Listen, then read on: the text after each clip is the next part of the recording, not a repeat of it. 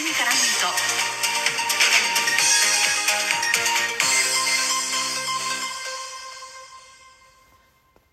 皆さんこんばんは。推しを全力でごひいきする系の人、花田花です。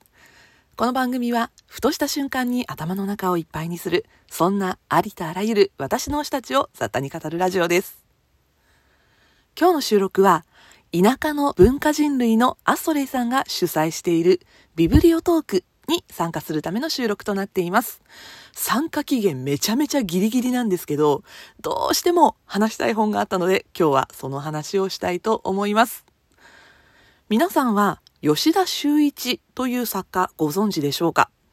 邦画好きとしては、心にずしりとくる作品が多い原作者として馴染みのあるこの人。悪人、横道世之助、怒り、パレード、太陽は動かないとくれば映画に詳しくなくても一つくらいは聞いたことや見たことがある作品もあるかもしれません。この吉田修一さんが作家生活20周年を記念して刊行した私が今一番映像化してほしい。そしてここ数年で一番のめり込んで一気に読んだ作品を今回は皆さんにご紹介したいと思います。吉田修一作国宝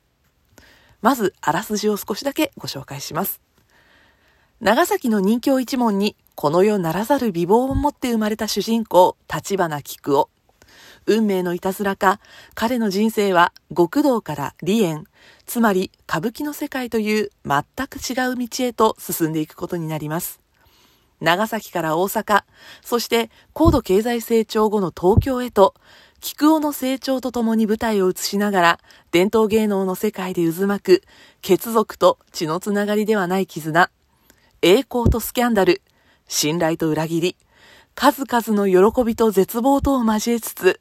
菊尾をはじめとした歌舞伎役者たちの決して平坦ではない芸の道を追いかけていきます。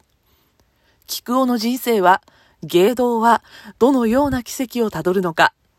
14歳から始まり、60歳を超えるまでの菊尾の人生を通して、苦しいまでに芝居に取り憑かれた男たちを追う大河小説です。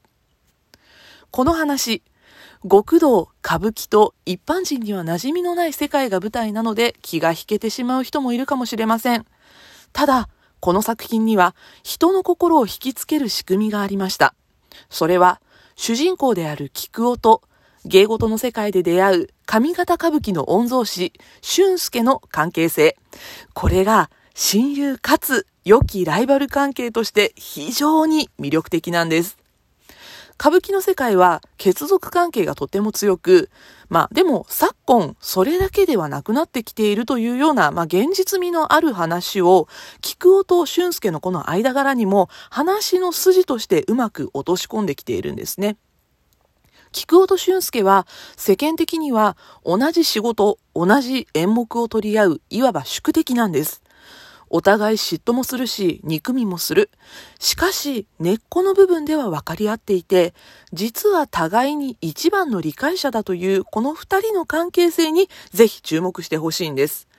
波乱万丈の物語の中で、菊尾を押すのか、俊介を押すのか、推しをひいきしながら読むと、それぞれ違う感想を抱くかもしれません。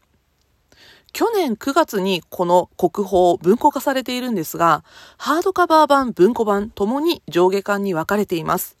上巻の青春編を経て、下巻の花道編を読む頃には、吉田修一の得意とする人間の感情、そして人と人との結びつきの描写にとらわれているはずです。黒子を思わせるようなちょっと癖のある少し芝居がかった語り口調の字の文の効果もあって、あんなことあったな、こんなこともあった、と菊尾や彼を取り巻く人々の人生をしみじみと振り返りながら、ページをめくる手が止まらなくなります。国宝のタイトルを簡単に回収するハッピーエンドではない、狂気に満ちた幸福の絶頂とも言えそうなラストシーンをぜひ見届けてほしいです。最後の1ページをめくり終えるとき、あなたは彼らの人生をどう振り返るでしょうか？というわけで今回は吉田修一作国宝についてお話ししました。ここまでお相手は花田花でした。またお会いしましょう。バイバイ。